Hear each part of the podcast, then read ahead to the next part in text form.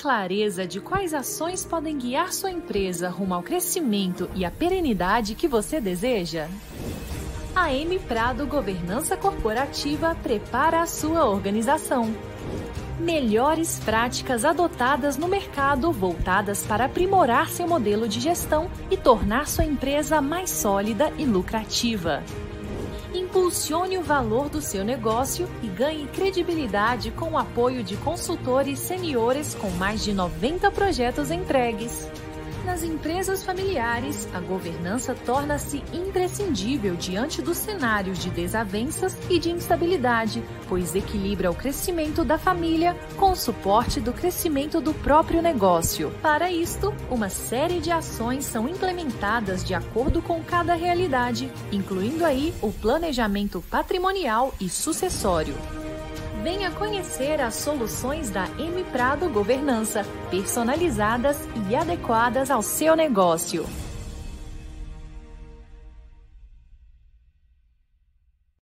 Amigas do site Notícias Agrícolas e da M Prado, estamos aqui hoje para mais um programa da série Líderes do Agro.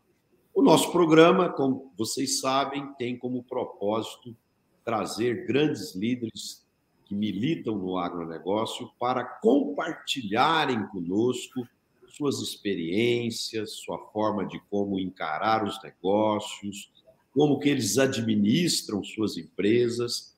E todo esse volume de dados, informações, são fundamentais para os gestores do agronegócio aperfeiçoarem seu modelo de gestão e também para os empreendedores que estão começando um negócio poderem se inspirar nesses profissionais já maduros e bem-sucedidos, para que eles possam também alcançar patamares elevados de eficiência. E hoje nós estamos aqui com um grande amigo, o Hernandes Simeão. O Hernandes, ele é CEO da Agropecuária Frei Galvão. A Agropecuária Frei Galvão foi fundada em 2007 a sede da companhia aqui em Uberlândia, Minas Gerais, e, e a empresa planta cerca de 10 mil hectares na região e também em Goiás, é, cultivando soja, milho, sorgo e também um projeto é, de confinamento de bovinos. Hernandes, um prazer muito grande te receber aqui hoje. Tenho certeza que vai ser uma prosa bem bacana, bem interessante e vai estimular muita gente que está começando seus negócios a se inspirarem na sua história, na sua bagagem de vida, no seu êxito e na sua carreira. Seja bem-vindo. Obrigado, Marcelo. Boa tarde a você, boa tarde aos amigos que estão nos acompanhando aí do Notícias Agrícolas, ao pessoal da, do site M Prado.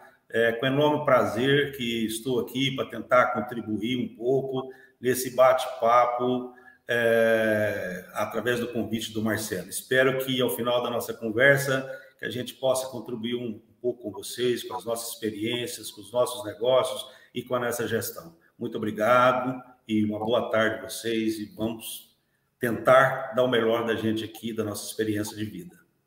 O Hernandes, em que momento da sua vida, eu sei que você nasceu em Patrocínio, Minas Gerais, em que momento da sua vida, lá da sua infância, que o agro entrou no seu caminho? Marcelo, é, é, é uma história interessante porque é, é, todo mundo tem a, a, como diz, a sua história lá na sua raiz. E no caso, você citou bem a minha raiz em patrocínio, aqui no Alto Paranaíba. E, na verdade, eu nasci no pé de uma montanha, na região chamada, chamada São Pedro, às margens do rio São Pedro.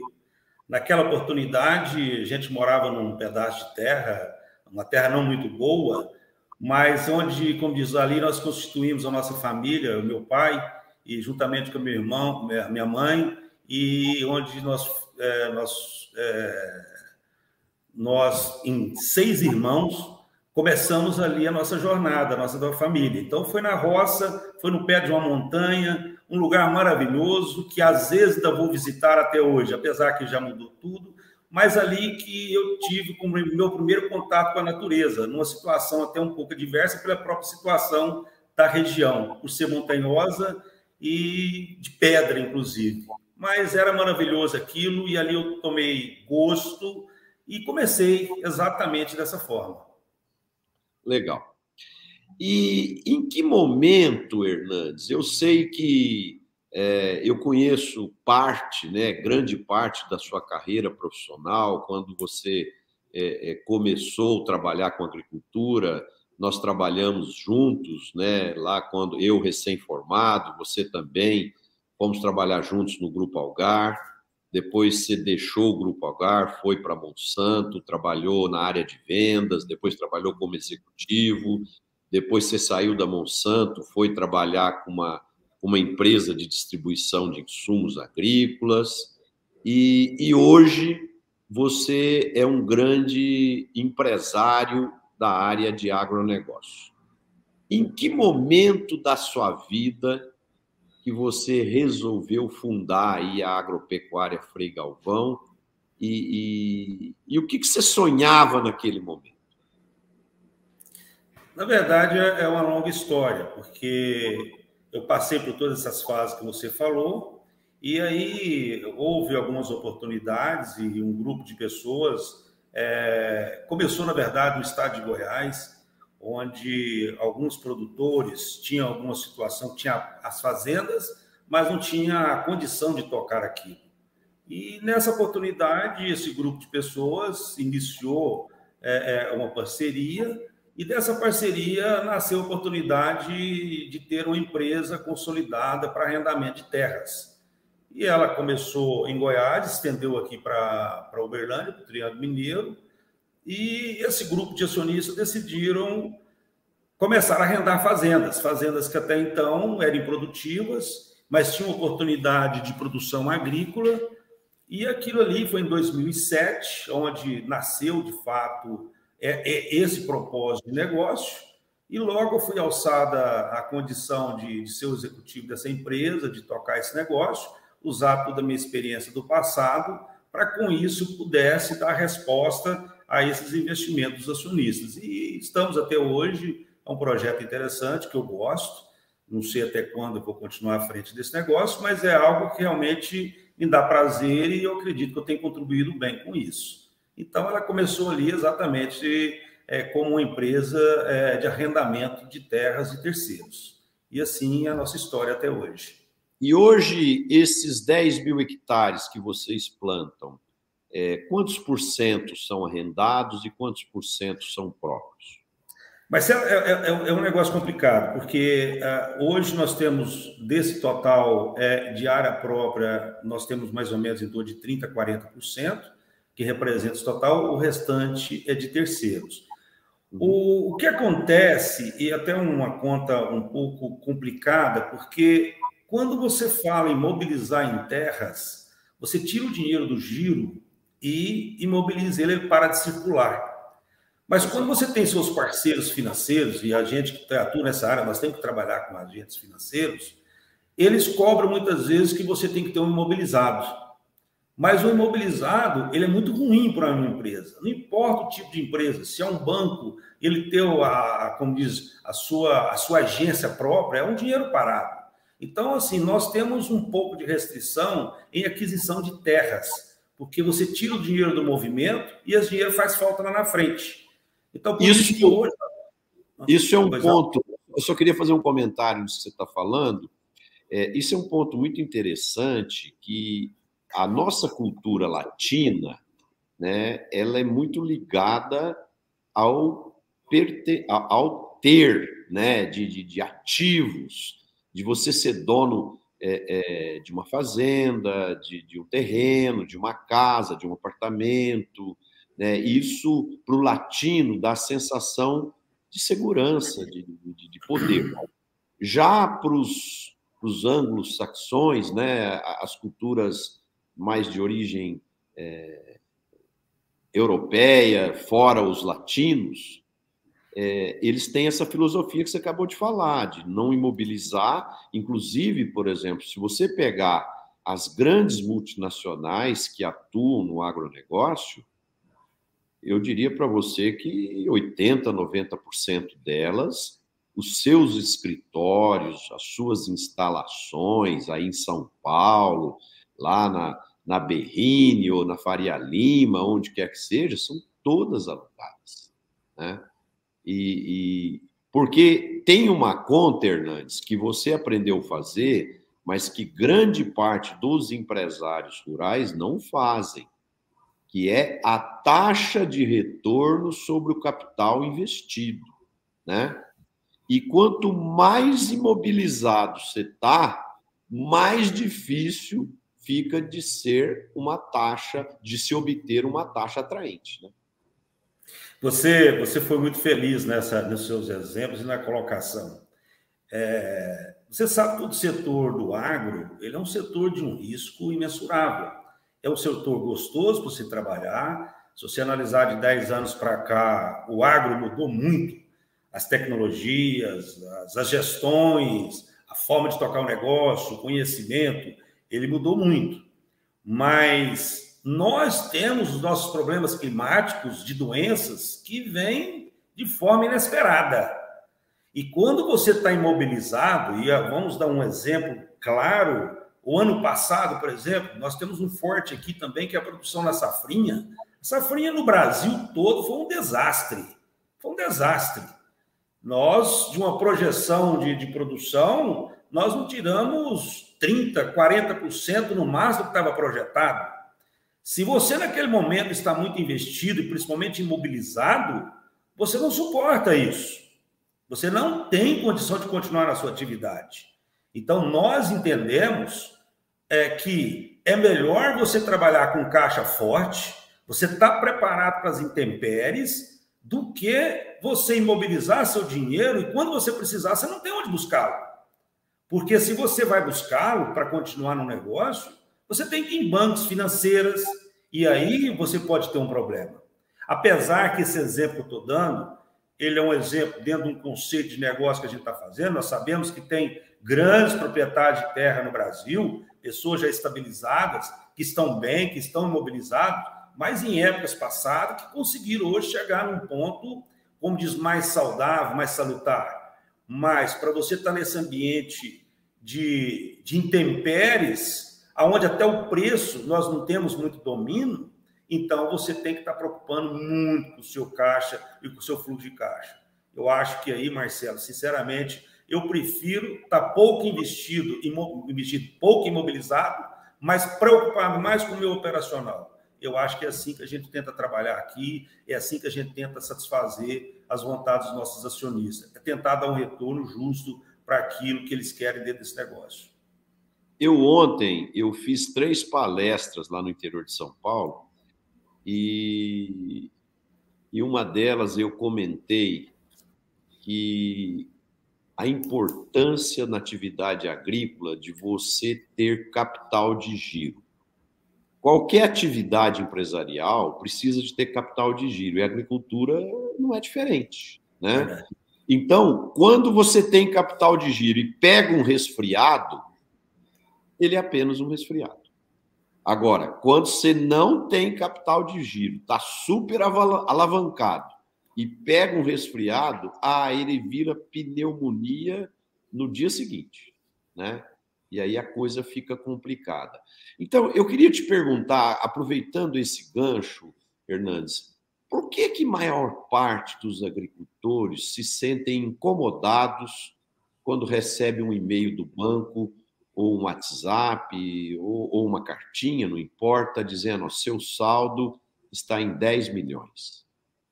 Para que ele vê aquilo, gente, eu tenho que fazer alguma coisa com esse dinheiro, eu tenho que comprar mais três colheitadeiras, eu preciso comprar mais tantos tratores, preciso comprar, às vezes, um pedaço de terra. Quer dizer, o agricultor, ele não gosta de ter dinheiro. Então, essa mentalidade, ela precisa ser mudada, né? Porque ter capital de giro significa ter oxigênio. E ter oxigênio significa ter vida. É assim que você pensa ou não? Marcelo, é, vamos falar assim, é bem próximo disso aí. Mas O que a gente nota, por isso que eu citei na primeira conversa, que eu falei para você que de 10 anos, 15 anos para cá, mudou muito esse conceito de agricultura, porque no passado a gente falava fazenda agrícola, hoje nós chamamos de empresa agrícola. E isso eu diria para você que compõe 80%, 90% dos grupos empresariais que do agro brasileiro. Então, todo mundo hoje está preocupado em ter realmente as suas contas em dias. Então, na verdade, se você analisar no passado, quantas securitizações haviam quando dava uma seca, igual aconteceu essa do ano passado, a safrinha. Hoje, isso aí já é uma coisa bem localizada e, e é quando acontece um desastre maior. Mas hoje eu já percebo que é, há essa mudança de mentalidade, não é só comigo, é com vários.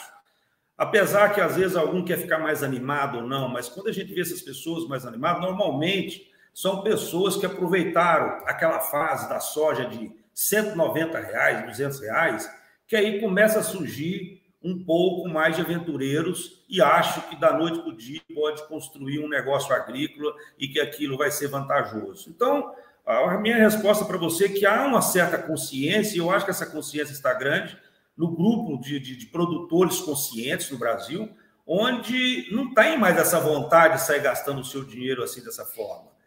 Você pega um exemplo desse ano, trazendo essa questão financeira para agora. Você imagina se ninguém tivesse feito, ou se poucos fizessem um colchão financeiro, com esses juros, igual estava até ontem que soltaram o plano, plano, o novo plano do Safra, que não é tão interessante, mas está aí, é, é uma necessidade do nosso setor, com esses juros chegando a próximo de 20%. Como você faz uma captação no mercado para tocar seu negócio pagando 20% ao ano? Quer dizer, qual negócio que suporta uma taxa desse nível? Aí tudo aquilo que você construiu na última safra, que deu um retorno interessante, ele vai embora. Você e, aí, quando, e aí, quando você soma né, essa taxa de juros que você acabou de falar, com a alta dos combustíveis, do fertilizante, é, do, dos insumos como um todo, e, e o seu custo de produção já está indo lá para cima, e uma taxa de juro alta, fica bem arriscado o negócio. A conta não fecha, Marcelo. Não é questão de arriscar. A conta simplesmente não fecha. Se você pegar o custo da nossa agricultura do ano passado, que nós falamos aí, vamos falar das melhores custos de 4.500 aos maiores custos, chegando aí a 6.500, que foi o ano passado, hoje nós estamos falando próximo de 11 mil reais. Nós estamos falando de um fertilizante que saiu da casa dos 400 dólares para 1.200 dólares. Nós estamos falando de, de defensivos, tem defensivos no mercado aí que multiplicou por quatro. Então, assim, a coisa é simples, a conta não fecha. Se você não procurar fazer engenharias de negócio, por isso que, às vezes, eu conversando com meus, meus colegas, com vários, eu falo, gente, nós temos que parar e fazer conta. Nós temos que parar e entender o que é melhor para o negócio. Às vezes, você tem que deixar mudar o seu rumo. Então, se o mercado está falando em 20%, aonde eu consigo algo, estruturar algum negócio que seja mais saudável? Tem ferramentas no mercado mais saudável hoje. E você tem que ir atrás dessas ferramentas. Então, você não pode é simplesmente pegar um plano A que você teve ele a vida toda e seguir ele. Se você vai seguir o plano A a vida toda, uma hora esse plano A não existe e você não tem o B nem o C. E tem alternativas no mercado. O, o mercado agro ele é uma coisa incrível. Se você analisar os últimos quatro, cinco anos, eu diria até mais próximo dos três anos, o que apareceu de novos players para entrar nesse mercado é uma coisa maravilhosa. Então, nós temos ferramentas hoje para o nosso negócio fantástica. Se a gente tem um pouco mais de calma, paciência e entender o nosso negócio direito, você tem oportunidades que eu não vou dizer que vai melhorar muito o seu negócio, mas vai ser melhor do que algumas coisas que existem por aí. É, aqui tem um, uma sutileza interessante no que você falou, é que o produtor rural tem que entender que o mundo mudou e que agora ele não é mais produtor rural, ele é um empresário rural. E o empresário rural tem que fazer conta, que é isso que você acabou de falar, tem que ter orçamento, tem que ter gestão de fluxo de caixa, tem que ter estratégia, tem que ter gestão, tem que ter controles financeiros, tem que ter é, é, gestão das pessoas. Né? Então, não é só escolher a melhor cultivar de soja, ou melhor híbrido de milho, ou, ou, a dose certa da formulação NPK lá do fertilizante, ou a mistura dos herbicidas ou fungicidas. É muito importante essa questão é, de agir como empresário e fazer conta, é isso é, é muito importante. Por exemplo, esse ano, Hernandes, a soja ela já variou de 13 a quase 18 dólares o bucho. Trazendo isso para reais, ela teve a, a, vai de 130 a 200 reais.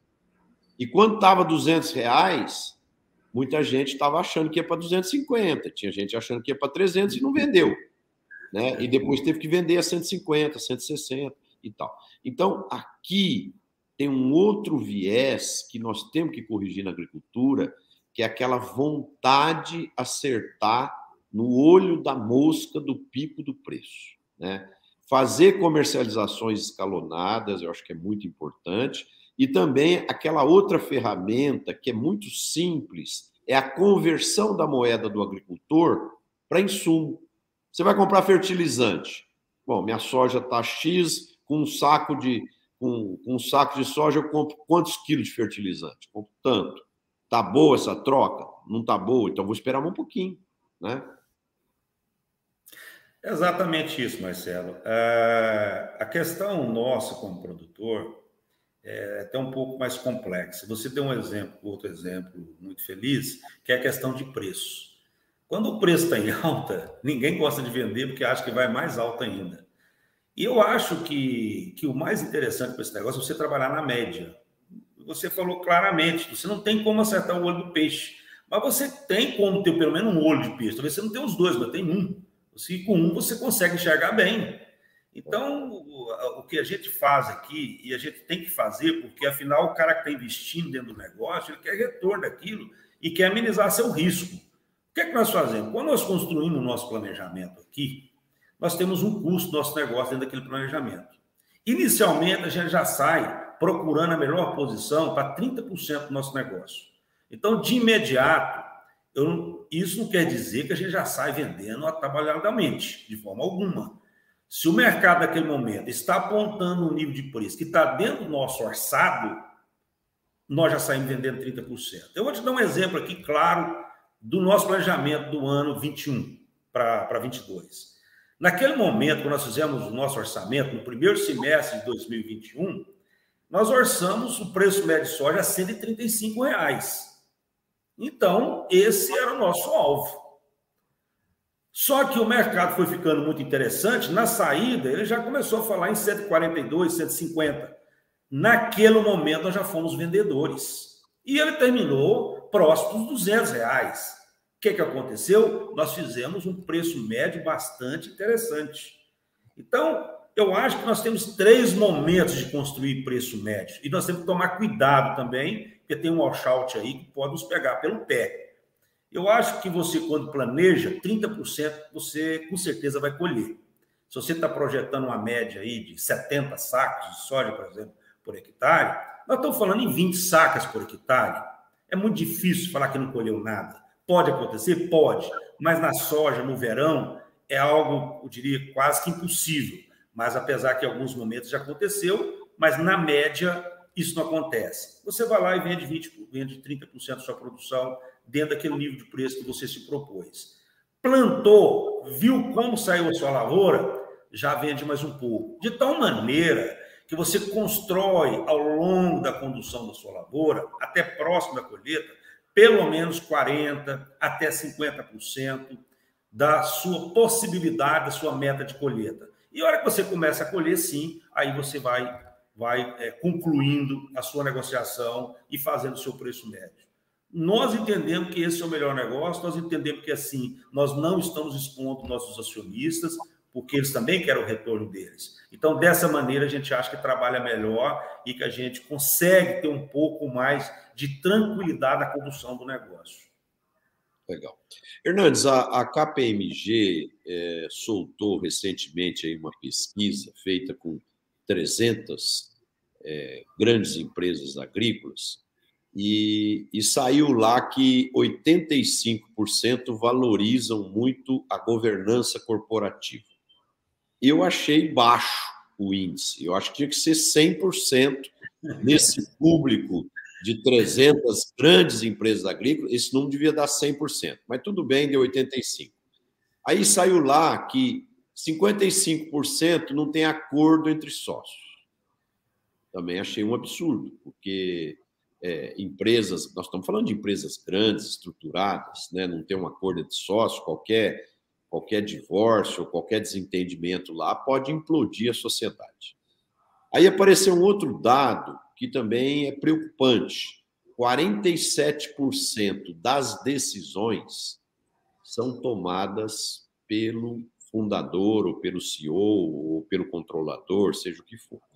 A gente tem visto no mundo moderno aí, nas grandes empresas, que as decisões cada vez mais têm que ser compartilhadas, tem que ser, você tem que ouvir seu, seu time, seu, suas pessoas, né? Então, o agro tem ainda essa característica da centralização das decisões. Um outro dado que surgiu lá é que só 31% das, das empresas têm plano de sucessão e só 29% tenham o conselho é, constituído. Né? Então, eu sei que você é um, um, um apaixonado aí por governança, por estruturar a governança da sua organização. Então, eu queria que você comentasse um pouquinho da sua experiência de estruturar uma boa governança e quanto isso tem sido importante para a sua empresa. Marcelo, é, é, é um ponto interessante. Eu acho que quando a pessoa senta na, na frente da empresa para dirigir que negócio, ele passa a ter uma responsabilidade muito grande, porque atrás dele está carregando um monte de pessoas, é, tem um monte de gente que está gerando expectativas sobre as decisões que vai ser tomada, e tem um próprio acionista ali também que quer saber se essa pessoa vai dar resposta ou não. O que eu adoto aqui é uma coisa bastante simples. É, eu procuro, na medida do possível, trazer pessoas. Se tem uma área que não é do nosso domínio, eu tenho que trazer pessoas que entendam aquele Vamos lá, área financeira. É, quando eu fui alçado esse posto aqui, nós tínhamos uma contabilidade interna. Assim que eu assumi, nós não entendemos de contabilidade. Não, não é o nosso negócio. Nosso negócio é produzir. Eu estou aqui para transformar um grão de soja em, em em 100 grãos. Então, não estou aqui para tocar a área financeira. Fui no mercado, procurei quem entendia bem da área financeira e terceirizei. Área tributária.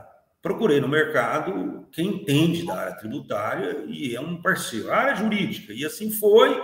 E isso extrapolou até para, para o campo também. E chegou às áreas hoje, vamos falar assim, de agricultura digital, inteligência artificial. E chegou nas, nas, nas consultorias, M. Prado, você é um exemplo que sempre está conosco. Então, hoje, as nossas decisões aqui são calçadas para produção. E é interessante porque para você tomar uma decisão dessa, muitas pessoas às vezes não aceitam. E é o que você falou, tem dificuldade. Mas hoje, por exemplo, os nossos gestores de campo, você pega lá o, o o meu diretor de campo, ele é uma pessoa que tem total autonomia para planejar o ano. O que ele faz é sentar no comitê junto comigo e apresentar o projeto dele. É ele, ele que vai trazer, trazer a resposta. Ah, o pessoal da, da, da, agricultura de precisão, que são terceirizados também, eles trazem numa mesa o que, que eles acham que devo fazer, quais as mudanças devo aplicar naquele ano, é, qual a fertilidade, o que, que vai se aplicar de produto, e é discutido numa mesa. Mas ninguém impõe, ninguém, não tem como. O mercado tem pessoas habilitadas e formadas para te ajudar a tomar a melhor decisão. E eu vou te dizer mais, o que, que transforma, que, qual a transformação que você consegue na empresa? Nós estamos aqui agora, é, nós já fazemos o PPE há tempo, nós estamos tentando reformulá-lo, tentando mudar é, é, essa questão interna. Depois nós aplicamos essa governança, só para você ter uma ideia, o que nós vimos de mudança comportamental do nosso pessoal de campo nos assustou. Nos assustou. Pessoas que até então trabalhavam como se fosse um operador comum, ou a menina da cozinha, ou a menina da limpeza, hoje ela tem uma visão de empresa como dona. Então, todos nós agora somos donos da empresa. O ano passado, nossa empresa distribuiu mais 12 salários equivalentes para cada pessoa ligada à nossa empresa, por uma coisa simples. Eles atingiram os objetivos da empresa. Nós traçamos um objetivo, dentro desse objetivo, eles, se ele fosse atingido, e até vou falar que ficou bem acima da meta traçada, e todos foram premiados sem exceção. Então, eu, queria só que, eu queria só que você repetisse esse número. Então, ele recebeu os 13 salários. E mais, mais 12. E mais 12 de bônus. Então, ele teve 25 salários no ano. 25 salários. Olha, eu vou te dizer coisas aqui incríveis. Vou te contar é, de uma cozinheira nossa. Ela nunca viu tanto dinheiro na vida dela de uma vez só, porque a gente às vezes acha que essas pessoas que trabalham, que ganham, vamos falar assim, um, dois, três salários, muitas vezes eles não conseguem uma economia para adquirir algumas coisas. Mas quando ela pega um montante reunido, aqui para ela é uma novidade, é uma transformação. Eu tive um motorista nosso de caminhão que recebeu um cheque de 45 mil reais. E aquilo foi um maior prazer para todos nós. Nós fomos premiados. Então, o que eu falo? Nós fomos premiados pelos nossos resultados. E, por sua vez, os acionistas foram premiados pelo resultado. Então, nós não podemos ter medo em remunerar. E isso você falou no início da sua apresentação, e eu acho que é, um, é uma pequena falha de nós brasileiros, nós temos que aprender com os americanos e a minha estada, quando o tempo que eu passei numa empresa americana, aquilo foi maravilhoso. O que eles mais fazem é reconhecimento. O que eles mais é, é, é, vamos falar assim, remunera é pela qualidade e pelo a mais que você faz. E nós temos que aprender a distribuir. É a parceria entre capital e trabalho, né, Ernesto? Trabalho. É uma o coisa simples. que ganha um bônus desse, é, pula no cano de um 38 pela empresa, né? Exatamente. Exatamente. Agricultura, Marcelo, você sabe, a agricultura, ela não tem dia, ela não tem hora. Os nossos funcionários, nós, nós trabalhamos sábado, domingo, feriado, fora de hora, à noite, você entendeu? Se nós não estivermos motivados, nós não vamos trabalhar. No auge da pandemia, isso foi no mês de março, há dois anos e pouco atrás, quando começou a pandemia, nós estávamos colhendo. Em fevereiro, falaram que começou a pandemia. No mês de março, 30 dias depois, foi aquele choque nós colhendo e as cidades trancadas, em lockdown. E nós não paramos um minuto sequer. Eu vou te dar uma história, e você é uma pessoa que gosta de história, eu faço questão de contar. Naquele momento, nós com um movimento imenso de caminhoneiros, os nossos funcionários todos trabalhando, e ninguém faltando, todo mundo ali, é, ninguém, como diz, todo mundo preocupado com a, com a pandemia, mas ao mesmo tempo a necessidade do nosso trabalho é, é, nos obrigava a estar presente toda hora. Um belo dia, um funcionário nosso apresentou uma febre.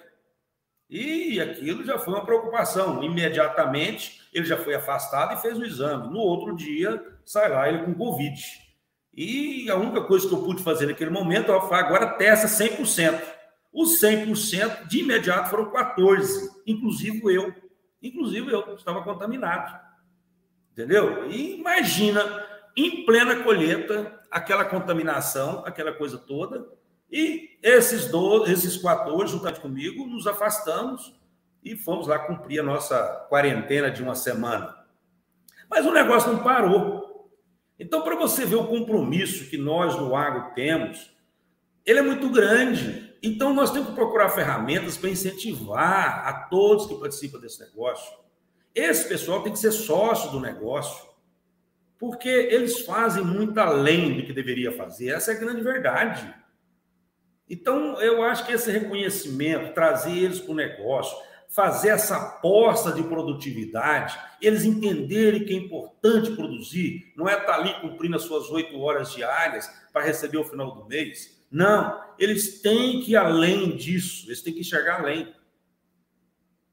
Legal. Muito legal isso que você falou. É, espero que muitos é, empresários rurais possam assistir essa, é, essa explanação sua para poder se inspirar nisso, porque é, ter essa parceria sólida entre a empresa e sua equipe de funcionários e o desempenho ser bom para o acionista e ser bom para o funcionário também é muito legal, porque não é sustentável o, o, o, o, o dono da empresa andando de Mercedes e, e, e, o funcionário andando descalço, né, Hernandes? Eu acho que isso Verdade. não é sustentável. Então, é, é, é importante construir um equilíbrio que motive, que incentive ir além, como você falou. Eu acho que essa é uma palavra mágica que todo empresário e todo profissional devia buscar, né? Sempre fazer algo além, algo a mais, porque isso no final do campeonato faz a diferença, né? Então, um exemplo a ser inspirador para muita gente que está nos assistindo. Hernandes, eu queria falar agora um pouquinho da agricultura digital. É, a gente tem visto a chegada de muitas ferramentas digitais aí, é, muita tecnologia, as colheitadeiras conectadas, as plantadeiras, os pulverizadores, os drones, sensores nas lavouras e, e uma série de startups estabelecendo aí uma série de informações, dados e tal. E, e eu já participei do conselho de algumas empresas agrícolas e, em muitos momentos, também conversando com outros empresários rurais, eu escutei a seguinte frase: antigamente eu não tinha dado nenhum, eu não tinha informação nenhuma. Então, eu fazia um voo visual, eu pilotava no visual na intuição, como se fosse um piloto de um monomotor que tem muito poucos instrumentos. Agora, com toda essa tecnologia que me potencializa produzir mais, usar mais tecnologia embarcada nas máquinas, nos implementos, melhorar minha gestão, tal, eu tenho tanto dado, tanta informação, só que eles estão desintegrados. Eles estão é, é, um, um, um, equipamento ali não fala com o outro, um, uma solução não fala com a outra, tal. Então, o meu processo decisório ficou muito complicado. Então, em vez de eu estar mais feliz, eu estou sofrendo mais. Eu já escutei isso algumas vezes. O que está faltando nessa tecnologia maravilhosa digital, que eu sou um defensor dela e acredito demais nela, para que ela traga mais é, aplicabilidade ao empresário que administra o negócio. E, eu, e só para terminar meu exemplo para você, é, o grande sucesso da Apple, que levou a Apple a ser a maior empresa do mundo aí antes da Tesla ultrapassar aí a Apple, né? É, a, a Apple sempre teve muita tecnologia, mas muita simplicidade de interface com o usuário. Foi, é sempre muito simples usar a tecnologia da Apple. Né? Então, o que está faltando para a agricultura digital ficar simples, irmãos? Você, você já acabou de dar a resposta, é a simplicidade. Porque quando você fala, dá um nome desse, assinato, é, é, como diz, agricultura digital, inteligência artificial, é um nome muito forte. Você está falando lá do Vale do Silício. Aí você é. quer aplicar isso com um produtor do Goiás, Mato Grosso, para mim. Então, você traz um nome desse, está muito longe, muito distante o nome. Mas se você simplificar a forma de trazer a ferramenta, ela é fantástica. Ela é fantástica. Só que a aplicabilidade, ela demanda tempo. Porque, veja bem, se alguém lança uma plataforma, aí você adquire a plataforma, ele te vende a ideia, você fala, nossa, fantástico. Aonde você vai colocar essa plataforma, Marcelo? Lá no campo. E quem está lá no campo, Marcelo? Quem está lá no campo, muitas vezes um operador que não tem informação nenhuma. Como é que você vai colocar lá um equipamento que o cara tem que preencher os dados dele para que você tenha que através dos logaritmos, algoritmos, aquilo chega para você aqui. Se ele não está nem formado para aquilo, se ele não tem a leitura, ele não tem nem o português. Então, o que, que nós aqui fizemos? É um trabalho de formiguinha que leva tempo. Anos da ferramenta, você tem que preparar a base que vai usar a ferramenta, que é o campo. A nossa equipe hoje, campo, eu diria para você que a idade média dela deve estar na faixa dos 30 anos. Há 10 anos atrás, há Nove anos atrás, a nossa idade média era 40 e poucos anos. Eram pessoas de uma outra época que não tiveram a oportunidade de formação. Aí você vai lá, compra uma coletadeira de 4 milhões de reais, chega lá com GPS, com câmera, com não sei o quê, e dá para um sujeito desse operar. Como que ele vai operar? Então você tem que preparar, você tem que educar. Nós temos uma plataforma aqui de uma grande empresa, que eu adoro essa plataforma. Nós estamos indo para quatro anos, é quatro anos com essa plataforma. Pode citar, você, pode citar o nome da empresa aí, fica à vontade, se você quiser falar. É a Bayer, é o programa Field View, que eu amo esse programa. Uhum. Mas nem a própria Bayer sabia vendê-lo. Olha para você ver que coisa incrível. Porque quem desenvolve uma plataforma dessa, Marcelo, é um menino lá do Vale do Silício que nunca foi numa fazenda. Aí a empresa compra uma plataforma dessa porque ela é bonita, porque ela é fantástica, e chega aqui e quer vender para um coitado que não tem leitura. Entrega na mão de um agrônomo recém-formado que ainda não viu nenhum pé de soja. Aí ele senta na minha frente, na sua frente, e quer vender a plataforma. Também despreparado. Eu diria para você que do ano passado para cá, que foi de 2021 para 2022, é que realmente nós passamos a entender melhor o Field View, que é uma ferramenta linda. Hoje eu digo para você que nós estamos dentro dela a 40%, 45%, nem a metade nós estamos. Mas esses 40% nós estamos da ferramenta é maravilhosa. Você tem dados fantásticos. Hoje, eu e minha equipe, nós acompanhamos a nossa colheita, aonde nós estivermos no mundo. Abre o seu celularzinho, em vez de você estar no joguinho ali, você vê a colhedeira trabalhando, você vê a vegetação, você vê tudo. A produtividade. Você ganha tempo. Nós definimos a data da nossa colheita esse ano aqui através dos dados do Field View, sentado aqui numa mesa, olhando pela vegetação, aonde secou primeiro, onde está mais verde, onde a umidade estava uma hora, não estava. Mas para isso, nós temos que preparar nosso pessoal. Não é culpa deles, não. É o mundo deles. Então você tem que dar treinamento, treinamento, investimento. A mão de obra tem que estar qualificada. Se ela não estiver qualificada, não há inteligência artificial, não há agricultura digital que funcione. Não tem como, eu não consigo enxergar. Então nós temos que fazer o trabalho inverso. É, primeiro, preparar a nossa base para que aceite o que você está adquirindo e através deles você tem a informação necessária. E isso hoje está acontecendo. Então, eu diria para você que está indo bem. Você vê, hoje tem o Dejundir, que é um JD Link fantástico também, mas é aplicativo que exige ciência, conhecimento para você mexer, sabe? O nosso, nós temos aqui também, é, é, é dentro do, do, da contabilidade, um outro, é, outra plataforma que nos dá cursos diários, que nos dá toda a informação financeira que precisa, apesar que o pessoal do, do vamos falar assim, da contabilidade já está no outro patamar.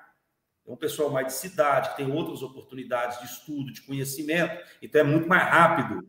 Mas no campo, nós temos que preparar melhor nossa equipe. Aí eu vou te responder: se nós não ir com simplicidade, mas não ir com planejamento de trás para frente, vai ser muito difícil ganhar velocidade com, esses, com essas plataformas. Eu, eu, sinceramente, vejo dificuldade.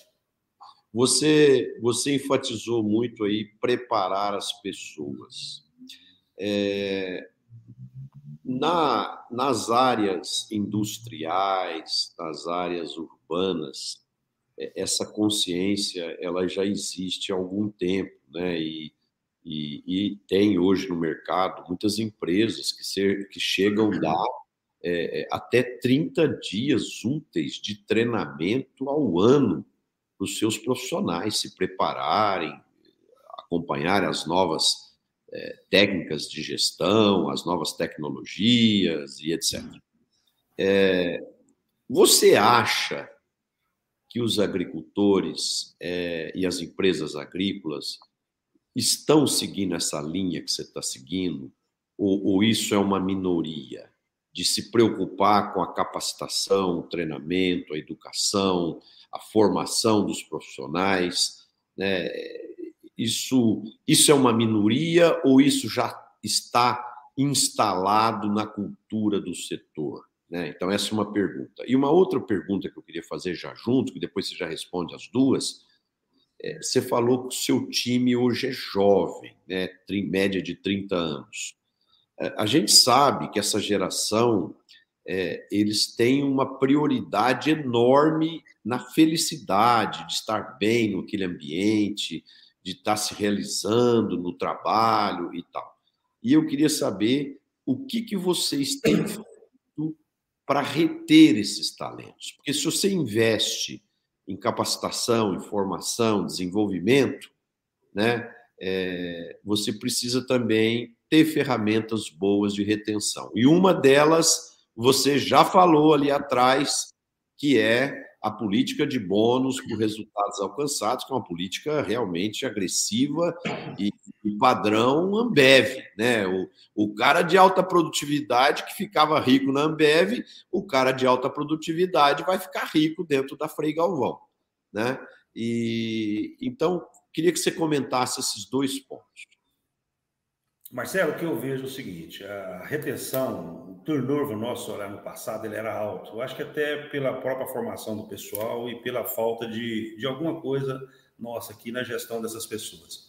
Você, quando começa a dar condição de trabalho mais adequada, um uniforme que todos os nossos funcionários têm, explicar para eles que acidente diminui a, a possibilidade de ele ganhar um prêmio. Então, por exemplo, nós somos muito focados aqui com acidente. Acidente para nós aqui é uma coisa terrível. E, e a gente trabalha muito, sim, para tomar muito cuidado em relação a isso. E o conforto. Então, por exemplo, nós tivemos dois movimentos na, na, na, nos nossos negócios. No passado, pouca gente queria morar em fazenda. À medida que você vai dando condições melhores, esse pessoal começa a enxergar as coisas de forma diferente. Mas primeiro, a empresa tem que ter a iniciativa de aceitar a mudança. É reconhecer melhor esse pessoal, uma coisa nós não podemos fugir nunca, andar dentro que determina as leis. Pagar hora extra de forma adequada, reconhecer o trabalho, respeitar o limite do funcionário, dar condições dignas de trabalho, uma alimentação adequada, um transporte adequado. Isso aí, Marcelo, eu acho que a única forma que tem de você reter é usar aquela palavra mais, falamos, é trazer um pouco mais de felicidade para ele, para ele trabalhar. E dar condição dele falar. Por exemplo, meu pessoal de gestão de campo, eles têm um grupo. Lá todo mundo pode falar besteira que quiser. Pode reclamar. É o direito dele. E nós, por outro lado, damos uma liberdade para que todo mundo possa tomar sua decisão, que seja melhor para o negócio. Então, quando o cara se sente que ele está fazendo parte daquele conjunto e que ele não é o conjunto, ele é parte do conjunto, ele trabalha mais feliz. Eu vou te dar um outro dado interessante. Nós já tivemos uns 5, 6, vamos falar uns 10% do nosso funcionário que já saiu da empresa e voltaram, estão novamente conosco. Foram lá fora e pediram para voltar. Isso, para mim, é uma alegria quando eu vejo alguém retornando é sinal que ele tem mais felicidade aqui. Então eu diria o seguinte: para reter, você tem que tratar por igual. Eu não posso ser diferente para ninguém. Uma coisa que eu faço, eu vou quando eu vou nas fazendas junto com os meninos, eu quero comer a mesma comida dele, eu quero comer na marmita. E se tiver ruim, eu vou ser o primeiro a falar não gostei. Como já fiz isso? Não gostei. Então nós temos que entender que esse negócio é uma coisa só. E nós temos que trazer isso de uma forma de empresa, sim. Você falou, ah, quantos por cento você acredita que está tratando disso? Eu acho que primeiro essas mudanças começou com os grandes grupos, é verdade. Você vê o SLC, o grupo Bom Futuro e outros, com certeza a governança é fantástica e já é antiga. Mas não é porque nós somos menores que nós temos que deixar isso para trás. Nós temos que adotar esses modelos para nós, mesmo sendo pequenos. Você tratar bem um funcionário, você dar condições dignas para um funcionário, é ganho, não é investimento. Isso não é, é, como dizer, é investimento, não é gasto. Então, não tem que adotar essa disciplina sempre. E eu acho que o setor está mudando, sim. Eu acho, eu tenho amigos que já está vendo bem de forma diferente tudo isso, mas é uma mudança lenta. É lenta, mas ela está acontecendo. E eu acho que a curto prazo isso tudo muda, porque não tem cabimento você gastar 4, 5 milhões numa máquina e não olhar para aquela pessoa que está sentando naquela máquina e tratar ele de forma diferente. Então você tem que tratar ele como um piloto um avião. Ele está comandando ali um, um pequeno avião. E ele tem que ser remunerado e reconhecido à altura. É assim que eu vejo, e eu acho que o nosso setor realmente está provocando essas mudanças. Eu acredito que esteja, Marcelo. O, o Hernandes, e em termos de legado, de, de construção de um legado, de uma história, você hoje, como CEO da empresa, é, o que, que você acha que você. Vamos dizer que daqui cinco anos você passe o comando para uma outra pessoa. O que, que você acha que nesse, desde 2007 até 2027, vai, seriam 20 anos comandando a empresa, que tipo de legado que você vai ter construído e que tipo de cultura e exemplo que você quer deixar para a organização? Marcelo, eu tenho um grande amigo, ele tem um amigo em comum nosso, ele tem uma coisa que ele fala que eu sempre adotei para mim e é fantástico. Nós somos a geração dos 60 anos. E nós somos a geração dos 60 anos que vivemos em dois mundos. O mundo sem tecnologia e o mundo pós-tecnologia. Então, eu acho que a grande inteligência somos nós, porque nós vivemos essas duas oportunidades, né? Antigamente, quando nós nascemos lá atrás, para a gente dar uma alô para alguém, essa pessoa tinha que esperar você chegar. Se você tivesse na fazenda, ninguém tinha contato com você. Se você tivesse em viagem, não tinha. Então, eu acho que nós somos essa, como diz, a geração é do sem e com tecnologia. E como nós somos essa geração, nós tivemos a oportunidade de conhecer os dois lados da vida. Nós sofremos um pouco mais no passado e agora a coisa está mais prática. Eu acho que nós adotarmos o conhecimento que nós adquirimos no passado, aquelas dificuldades, com aqueles perrengues todos que nós enfrentamos, e adotar essas novas tecnologias que trazem o conforto, que traz mais felicidade, porque você trabalha com mais alegria. Por que, que eu falo isso? Lá no nosso passado, a coletadeira não tinha cabine, o cara operava, era naquele pó terrível. O trator não tinha cabine, ele ia uma terra, ele comia mais terra do que o almoço dele. Hoje a pessoa senta no trator, ela está ouvindo uma música o tempo todo, o trator está operando para ele, porque tem uma inteligência artificial ali no GPS, a maioria tem, e ele trabalha quase que sozinho, então, quer dizer, tem um conforto.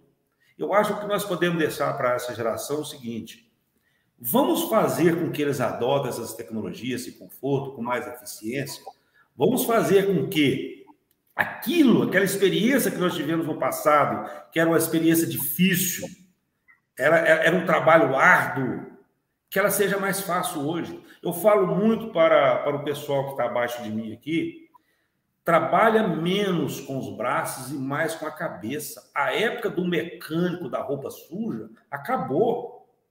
Hoje, um mecânico chega na sua fazenda, Marcelo, eu cheguei outro dia, um encanto. Ele para um carro lá da colhedeira, ele tira um laptop, engata numa tomada da colhedeira, e em um minuto ele fala assim: o defeito lá naquela ruela. Aí ele pega uma luva branca, vai lá, troca a ruela, fecha o computador e vai embora. Eu estou dando esse exemplo porque ele aconteceu há uns 20 dias atrás. Então, mudou. E nós temos que ser os agentes transformadores. Então, quando você fala em legado, eu espero que no momento que eu sair dessa cadeira, que alguém sente aqui e fala assim: não, agora eu estou com a, com, a, com a visão jovial e eu vou fazer esse negócio seguir de uma forma mais amena, mais tranquila, mais saudável. É assim que eu acho que deve ser. Ô, ô Hernandes, pegando um pouquinho de um assunto ligado a esse, né? É, nós trabalhamos juntos lá no início, em 78, 79, e, e nós fomos aqui no Triângulo Mineiro pioneiros na abertura é, de cerrado, plantando soja, e, e a gente rezava para colher 20 sacos de soja por hectare. E quando a gente conseguia isso, a gente comemorava. Né? Hoje, é, nós estamos colhendo aqui no Triângulo Mineiro 70, 80 sacos por hectare, quer dizer, quatro vezes mais. E, e isso em 40 e, 40 e poucos anos, né? 44 anos.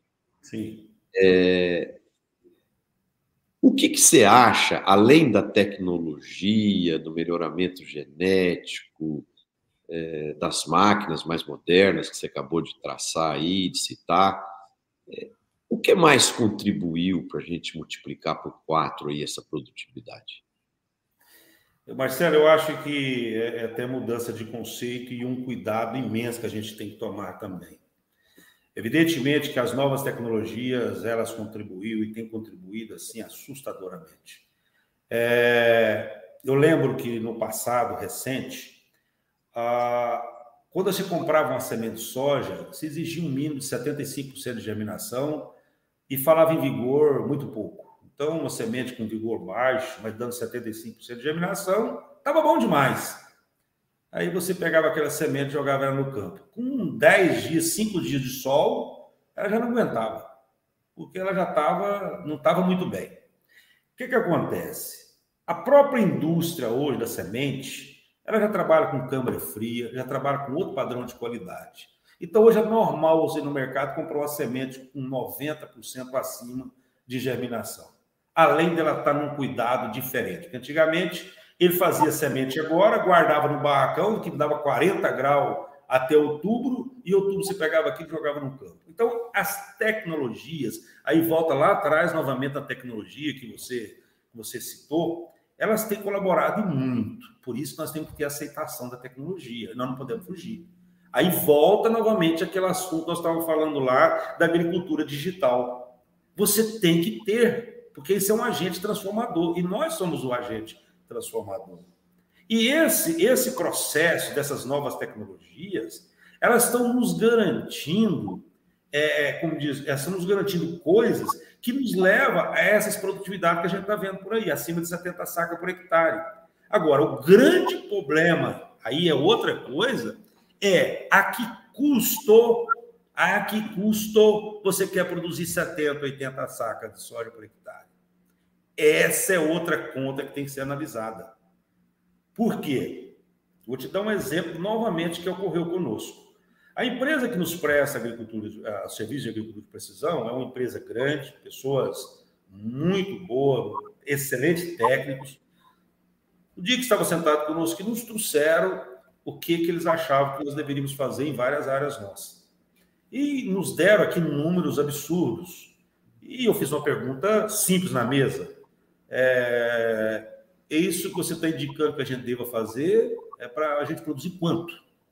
Não, eu me baseei aqui tudo em 80 sacas por hectare. Eu falei, não, nós não vamos conseguir chegar a 80. Nós não estamos preparados para 80. Por que, que eu vou gastar para 80 se a empresa não está preparada para 80? Eu falei, como assim? Não, nós não vamos conseguir essa média. Porque nós trabalhamos aqui, Marcelo, é com a média final. Eu plantei 10 mil hectares? Sim. Quanto foi a minha última linha que eu produzi na empresa? 50, 60, 70? É ela que paga a conta.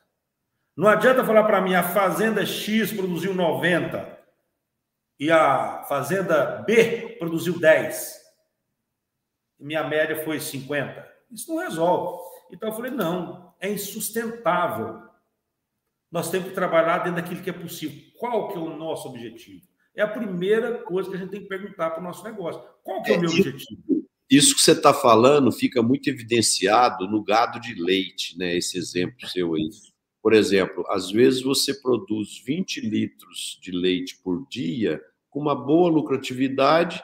Se você forçar para ir para 40 litros por dia, é, às vezes você entra no vermelho, porque você tem que dar uma quantidade enorme de ração, tem que ter vacas de altíssima genética, que tem que ter um cuidado adicional muito mais caro, que às vezes o ponto ótimo econômico é você produzir numa, numa litragem menor. E na, e na soja, a produtividade da soja não é diferente. Né?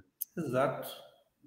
Você deu outro exemplo fantástico. É exatamente assim. Você tem que trabalhar dentro daquilo que você pode e, que, que e, e do que você pode e que você vai alcançar, que você está enxergando aquele número dentro do custo que você acredita que chegue lá. Agora, você não vai falar, eu estou preparado para 70, mas eu vou gastar para 80, que eu acho. O achismo não dá. Eu vou te dar um outro exemplo fácil. Nós trabalhamos muito com safrinha, tanto aqui quanto em Goiás. E eu tenho a minha realidade safrinha desde a época que eu trabalhava na Monsanto. Eu nunca vi diferente. Safrinha sempre é risco. Nunca vai deixar de ser. Por quê? Nós plantamos já no final da chuva. Essa é a realidade. Nós plantamos a safrinha quando as chuvas estão encerrando. Ora, se ela está encerrando, nós estamos entrando numa atividade de um risco um pouco maior. Então, nós temos que obedecer janelas de plantio, certo? Nós temos que tentar trabalhar com custo menor. Então, o que, que eu adoto como prática junto com o meu pessoal? Olha, se nós vamos entrar na safrinha, nós temos que entender que a nossa média tem que ser ajustada para a realidade do negócio. Então, nós vamos gastar o dinheiro dentro da realidade. Eu não planto safrinha, nós não plantamos safrinha aqui, Marcelo, achando que nós vamos colher média de 150 sacas de soja de, de milho por hectare. Nós não fazemos isso. Não é real, Posso estar né? errado, mas nós não fazemos. Então, eu prefiro. Pode falar, termine. Eu prefiro fazer investimento dentro da nossa realidade, a nossa, da Frei Galvão, e tentar, por exemplo, essa, essa safra. O ano passado nós colhemos quase nada. Essa safra tivemos cerca de 30 dias. Nós tivemos perda esse ano por cerca de 30 dias, novamente, e agora com um novo advento, que foi a cigarrinha que causou um enfesamento tremendo, que inclusive eu acho que boa parte das perdas é por enfesamento. Mas nós, até a presente data, estamos fazendo uma média bem razoável dentro do nosso planejado. Eu não vou falar que nós estamos satisfeitos, mas nós estamos menos insatisfeitos com o que nós estamos conseguindo. Legal. Hernandes, o papo quando é bom e o assunto quando tem profundidade, o tempo passa muito rápido, né? Então, estamos aqui já caminhando para fechar o programa e, e por respeito aos nossos internautas, a gente gosta que o programa fique aí ao redor de uma hora, né? E então, para fechar, caminhando aqui para o fim, eu queria te ouvir um pouquinho, que, como que é o Hernandes como ser humano, é, como pai, como marido? O que, que você gosta de, de, de fazer para se divertir, para esquecer um pouquinho dos compromissos de trabalho? Você tem algum esporte, algum hobby, algum lazer? Comenta aí com a gente com o que, que você se distrai. Marcelo, como diz, é, como você disse lá no, no, início da nossa conversa, o cabelo já ficou branco, então nós já mudamos é, a, a nossa faixa. Hoje, o meu, meu grande prazer, não vou mentir para você, são meus netos. Eu tenho netos maravilhosos e o que eu faço meus finais de semana, nos momentos que eu tenho de, de, de lazer, é aproveitar o máximo com eles, porque com eles eu não tenho responsabilidade nenhuma. É o único lugar que eu não tenho responsabilidade é quando com meus netos. E deixo isso claro para minhas filhas e para os meus genros. Então, ó, se entregar para mim, eu não tenho responsabilidade. Eu estou aqui para divertir com eles. Então, meu programa são meus netos. Gosto de filme, muito de filme. Alguns netos já me acompanham assistindo meus filmes, eu tenho algumas preferências e eu gosto. Além disso, alguns momentos, quando posso, gosto de uma boa praia, tomar um vinho com amigos e viver em família. Estou numa fase, Marcela, mais sossegada. E fora isso, quando você fala em esporte, eu abri mão de alguns esportes, o que eu gosto é de academia. Então, eu todos os santos dias de manhã eu estou por conta do Hernandes. Então eu saio de casa, eu desço para tomar meu café, como diz a minha mulher. Quando eu desço para tomar meu café, eu já perdi um quilo, sem sair para academia. Só de ter o prazer de estar com a minha bermuda e minha camisa de, de, de academia. Às vezes já aconteceu e até de, de rir, de sentar com a minha bermuda e camiseta e voltar para botar outra roupa, porque não deu certo para ir na academia. Mas eu falo para ela, já perdi um quilo, botei a roupa. Então, assim, minha diversão é isso é minha, minha academia de segunda a sexta, porque sábado e domingo eu não faço. E curtir a família e mais sossegado, e curtir os bons amigos e uma boa conversa e às vezes um bom vinho. É isso que eu gosto, Marcelo. Legal, Hernandes, é muito bacana, o papo fantástico. E eu queria pedir para os nossos internautas que gostaram do, do do, do, do nosso bate-papo, colocar um like aí, se inscrever nos nossos canais, compartilhar a entrevista aí com os amigos, para que o programa se torne cada vez mais assistido e conhecido. Hernandes, para fechar em um minuto, deixe uma mensagem aí para os nossos internautas que estão nos assistindo, que são empresários rurais, que são empreendedores. Que mensagem que você quer deixar? O que eu quero deixar para todos, acho que é o que eu quero para mim também. Primeiro, nós estamos saindo do pós-pandemia. É, eu quero que a gente inicie essa próxima safra com muita saúde, que todos nós tenhamos, como diz, momentos mais felizes. Eu sei que o momento é difícil, os custos estão altos, elevados, mas a agricultura é isso, nós vamos ter outras surpresas e nós sabemos fazer muito bem o que a gente faz, que é produzir. Então, vamos ser mais felizes, vamos aproveitar agora que essa Covid está mais tranquila, as vacinas já estão no braço e vamos ser um pouco mais felizes. Eu acho que é momento de felicidade. Eu acho que a mensagem que eu deixo é essa aí para todos. E, ao mesmo tempo, agradecer ao Marcelo pelo convite, é, a, a, as pessoas que participaram conosco. Desculpa se em algum momento eu não respondi exatamente o que gostaria de ouvir, mas eu tentei ser transparente e usar um pouco da minha experiência. Obrigado a todos. Obrigado, Marcelo. E estamos aí. Se alguém precisar de alguma coisa, a gente está aí para falar também. Pode nos procurar. Um abraço a todos. Fernandes, obrigado aí pelo seu tempo, seu carinho, sua presença. Queria agradecer aos nossos internautas que nos assistiram até agora. Deixar um abraço a todos, desejar uma excelente final de semana e a gente se vê novamente na próxima quinta-feira com mais um programa Líder